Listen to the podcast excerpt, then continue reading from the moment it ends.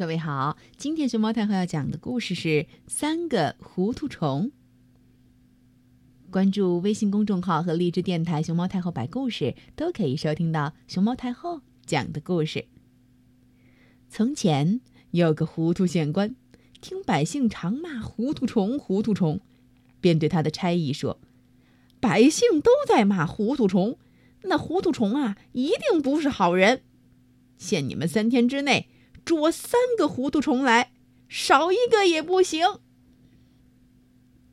差役领了这个差事，一路走出城来，看见一个人头顶着包袱骑在马上。差役问：“为什么不把包袱放在马背上呢？”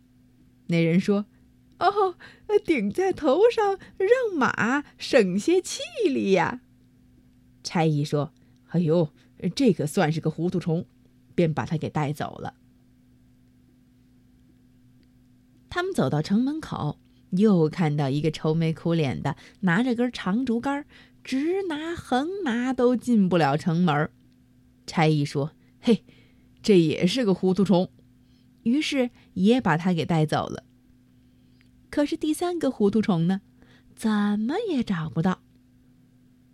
差役只好把那两个人带到衙门里头。县官对骑着马把包袱顶头上的人说。哎呦，你算得上是一个糊涂虫。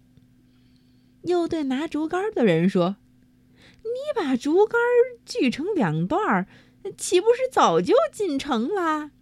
也算一个糊涂虫。”差役听到这儿，连忙对县官说：“哦，有了有了，大人，第三个糊涂虫不用找也有了。”小朋友，你们发现了吗？